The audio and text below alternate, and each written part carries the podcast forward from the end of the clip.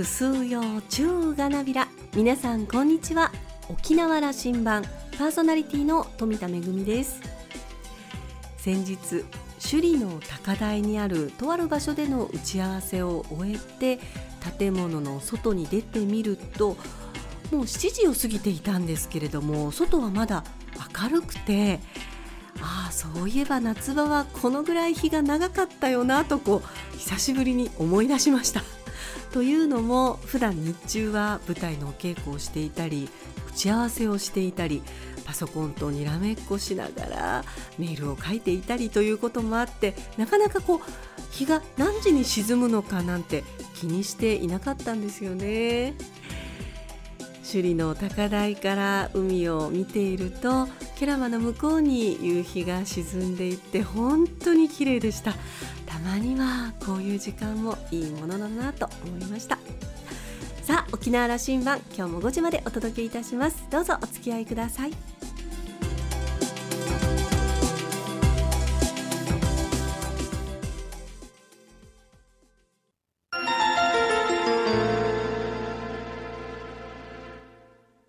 那覇空港のどこかにあると噂のコーラルラウンジ。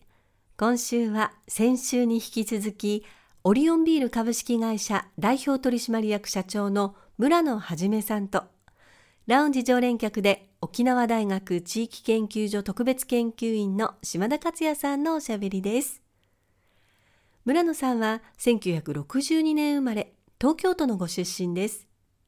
横浜国立大学を卒業後、ソニー株式会社に入社。シンガポール、ユーゴスラビア、ドイツでの勤務を経て、1994年にはソニーハンガリーの設立に携わり、当時31歳の村野さんはソニーグループの中で最年少社長となりました。ソニーメキシコの社長などを務めた後、リコーイメージング株式会社に移籍。営業、マーケティング、商品企画などを統括しましたまた2015年には出版社大手のデアゴスティーニジャパン2018年からはシックジャパンの社長をそれぞれ務めました。そして2021年12月オリオンビール株式会社代表取締役社長に就任しました。後編の今回はこれからの商品展開についてお聞きしました。それではどうぞ。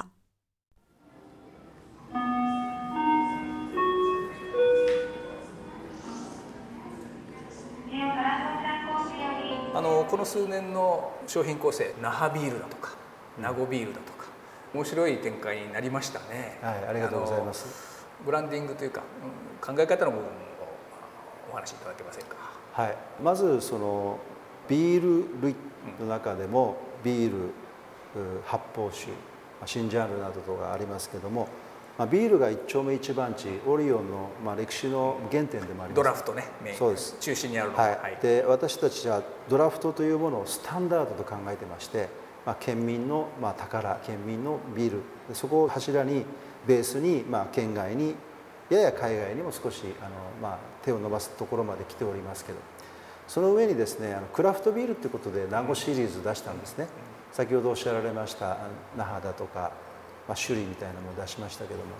えーと、これはですね、まあ、クラフトビールっていうところで今世の中では大変ブームになっておりますけども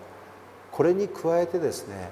えー、プレミアムのビールっていうのを出します。ですからスタンダードプレミアム、えー、クラフトという3段階のビールになります。でプレミアムのところにはですね今までの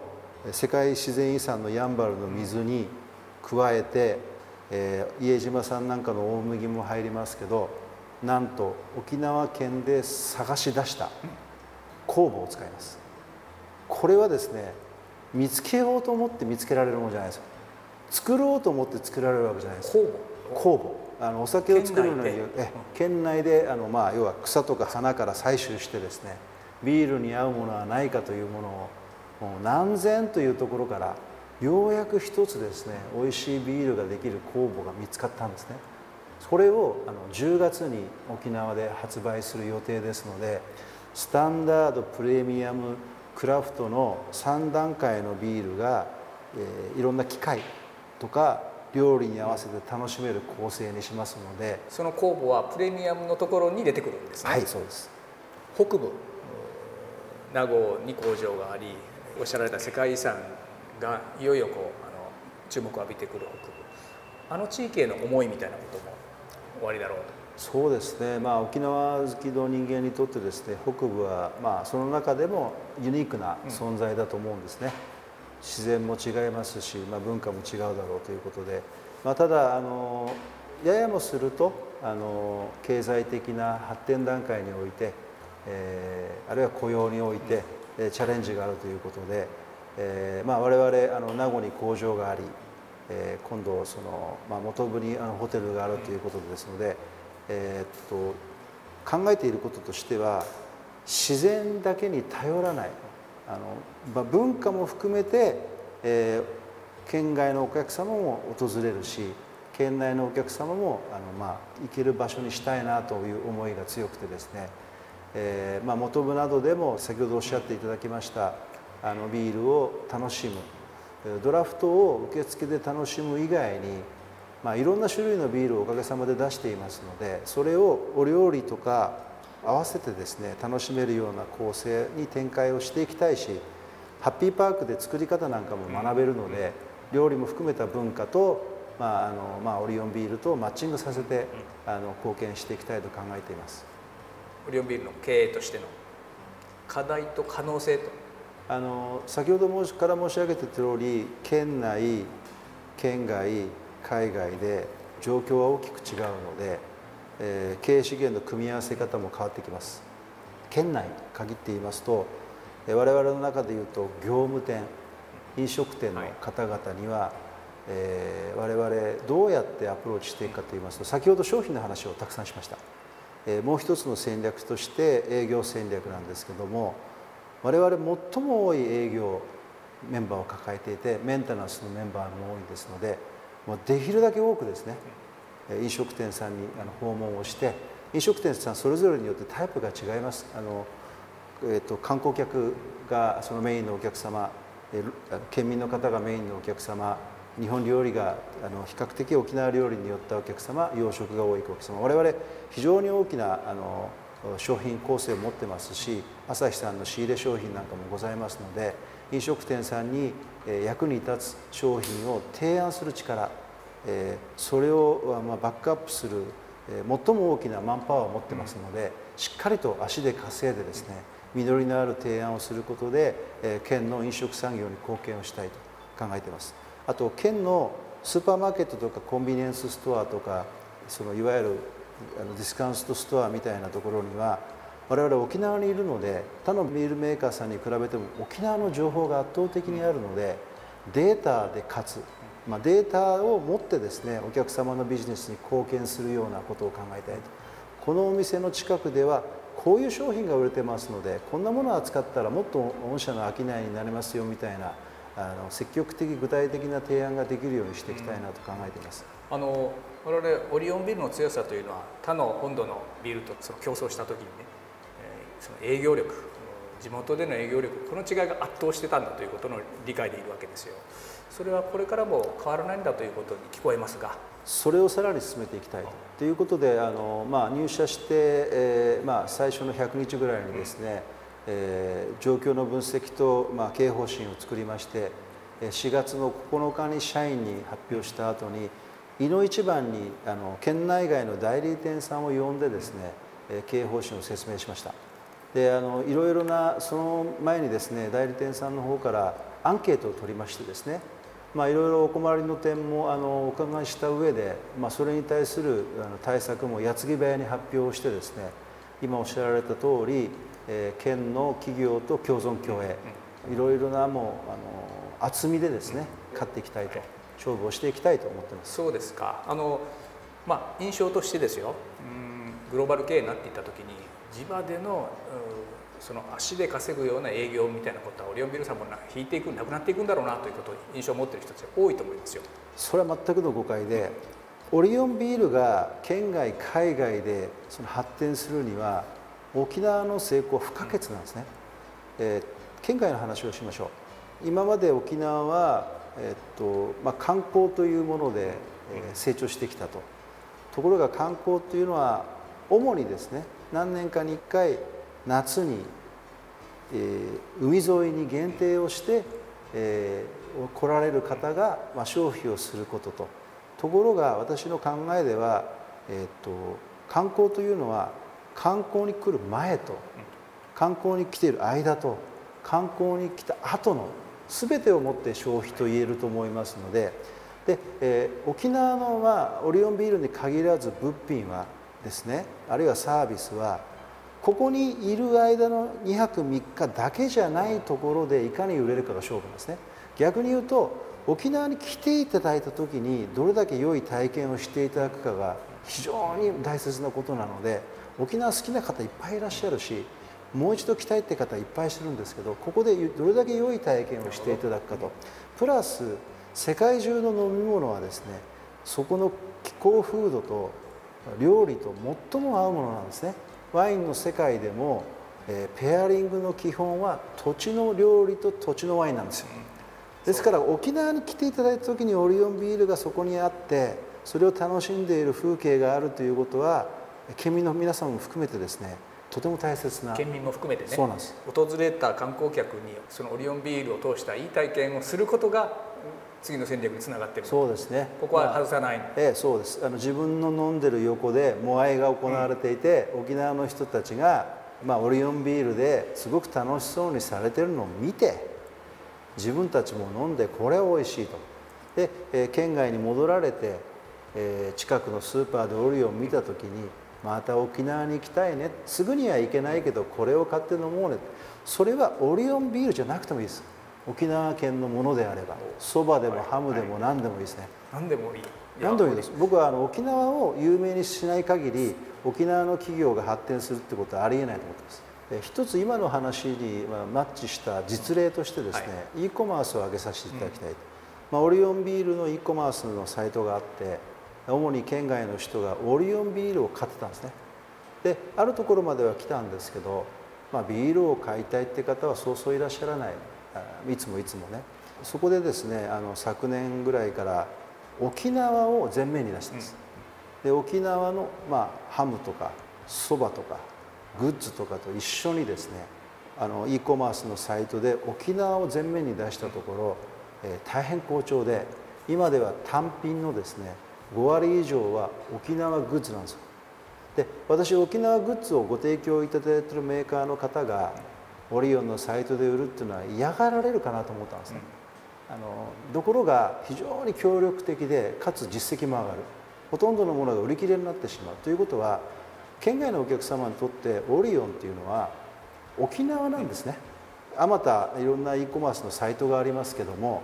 沖縄のものを探すっていうといろいろピタッと来ないところがオリオンに行くとこれは欲しいっていうものが揃ってるのでなので私は沖縄がもっともっと有名になって沖縄に対して使う時間とか沖縄に対して使う、まあ、お金ですねが増えていくことがオリオンの成長にもつながるし他の県内のメーカーさんの成長にもつながると。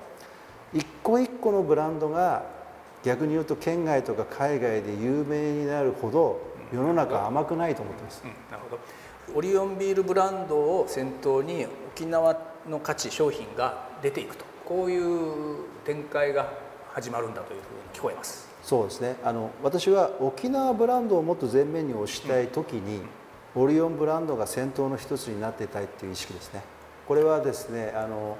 まあ、あの本当にあの共存共栄って話をいたしましたけれどもオリオンビールが単独でできることではないですね。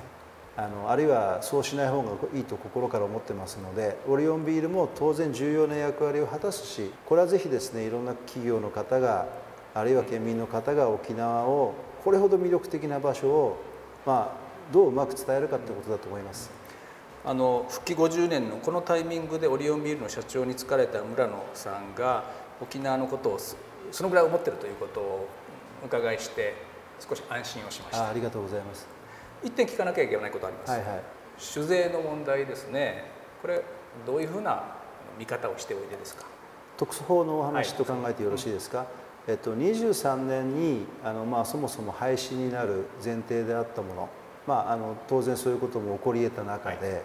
え4年5ヶ月かな、まあ、延長になったと。段階的ではあるけれども延長になったということはですね大変ありがたいことで、えー、チャンスをいただいたと。でこの期間に、えー、競争力の強化とか、まあ、あの県内での、まあ、しっかりとした芝固めとかおいしいビールの、まあ、企画開発販売とかいろんなものを高めていくことで、えー、ポスト特措法のあの、まあ、オリオンビールっていうものをきちんと仕上げていかなきゃいけないと考えています。オリオンビール5年後10年後どんなブランドになってますか？沖縄のことをもっと好きな人増やしたいし沖縄に対して消費をする金額をもっと増やしたいしそういったいわゆるプラスの部分を作っていく企業でありたいと思ってます。オリオンビールは特にあの広告だとかイベントだとかを通して沖縄文化沖縄の価値を創造する側にあの直接の販売とは別にこの貢献が沖縄社会にあったとこれは多くの県民が理解しています。ムーブメントを作るのもオリオンビールから作っていった。これからもそういう仕掛けは起きてくるというふうな思ってていいですか？そうですね。あの、まあ、この50年で、えー、世の中のメディアとか、うん、えー、もうあのだいぶ予想が変わってきました、うん、まあ、テレビコマーシャルを中心としたいわゆるコンベンショナルなメディアのところから、まあ、いわゆる SNS なんかを中心としたものへと変わっているっていうのは皆さんご案内の通りですけども、まあ、オリオンはそういったものへのアプローチとかクリエイティビティもさらにあの挑戦をしてですね、うん、新しいものをクリエイトしていきたいと考えています。あの最後はオリオンビールファンに村野さんから一言。でオリオンビールが今お話ししました通りですね沖縄の発展のためにですね、えー、まあ、沖縄のファンを作るためにですねこれからも頑張っていきます。で県内の方に特にお願いをしたいのはですねやっぱりあのオリオンビールに限らず県のものをもっとめでてほしいです県外の方やあの海外の方が沖縄の人たちが沖縄のものをめでてる姿はとても美しいです。あの私も含めてそういう感動を得たいしまたそうしていただくためにオリオンはより美味しいものを提供しなきゃいけないと考えています。どうぞよろしくお願いします。今日も家帰って一杯飲もう。今日はありがとうございました。ありがとうございました。オリオンビールが沖縄にあるって県民の誇りですよね。沖縄ブランドを一緒に作ってきた沖縄の価値を一緒に高めてきた仲間というような意識があるのかもしれません。そして何よりオリオンビールはやっぱり美味しいですよね、えー、私たちの、まあ、自慢のビール、えー、スタンダードな飲み慣れた味そしてここ数年はですねもう次々とクラフトが登場しましてあのちなみに私は全種類飲んでおりますがどれもあのクオリティの高さとやっぱりオリオンビールだなというこう個性を両立させたそれをこう生み出すことができるオリオンビールが沖縄にあるというのは本当に嬉しいことだなと思います。そしていよいよ今度の10月とおっしゃってましたが沖縄で探したという酵母を使ったプレミアムも登場するということでとても楽しみです。島田さんはお話を終えてオリオンビールの存在は第二次産業の振興だけではなくメディアやイベントのスポンサーとして沖縄の文化芸能の振興にも貢献してきました。今後もそのような存在であり続けてほしいさて今夜もオリオンビールを開けようと話していました今週のコーラルラウンジはオリオンビール株式会社代表取締役社長の村野はじめさんとラウンジ常連客で沖縄大学地域研究所特別研究員の島田克也さんのおしゃべりでした。来週のコーラルラウンジは情報通信総合研究所上席主任研究員の三浦大輔さんをゲストにお迎えする予定です。お楽しみに。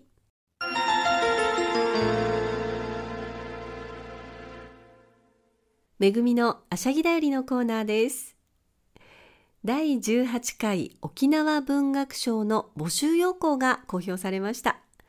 沖縄文学賞は沖縄県民及び県にゆかりのある方の文学作品を広く公募することにより沖縄の文学活動を奨励するとともに県民文化の振興に役立てることを目的として2005年から公益財団法人沖縄県文化振興会が主催する文学賞です。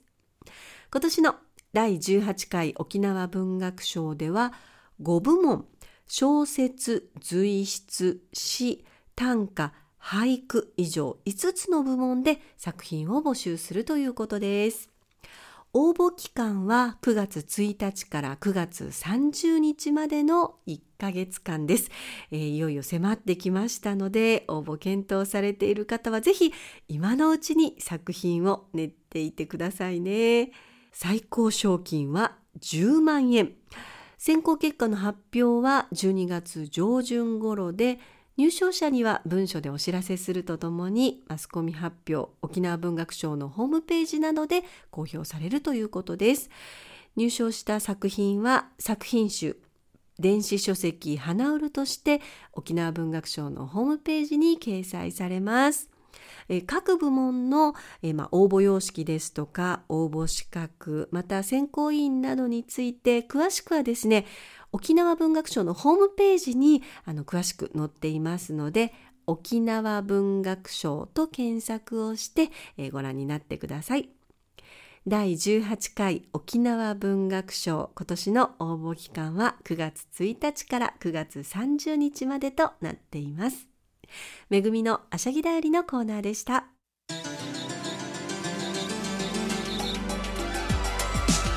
ラジオ沖縄ではラジコでの配信を行っています。スマートフォンやパソコンでのリアルタイム聴取のほか1週間の振り返り聴取も可能です。さらに沖縄羅針盤の過去の放送音源はポッドキャストでも配信しています。こちらはラジオ沖縄のホームページからアクセスしていつでもお楽しみいただけます。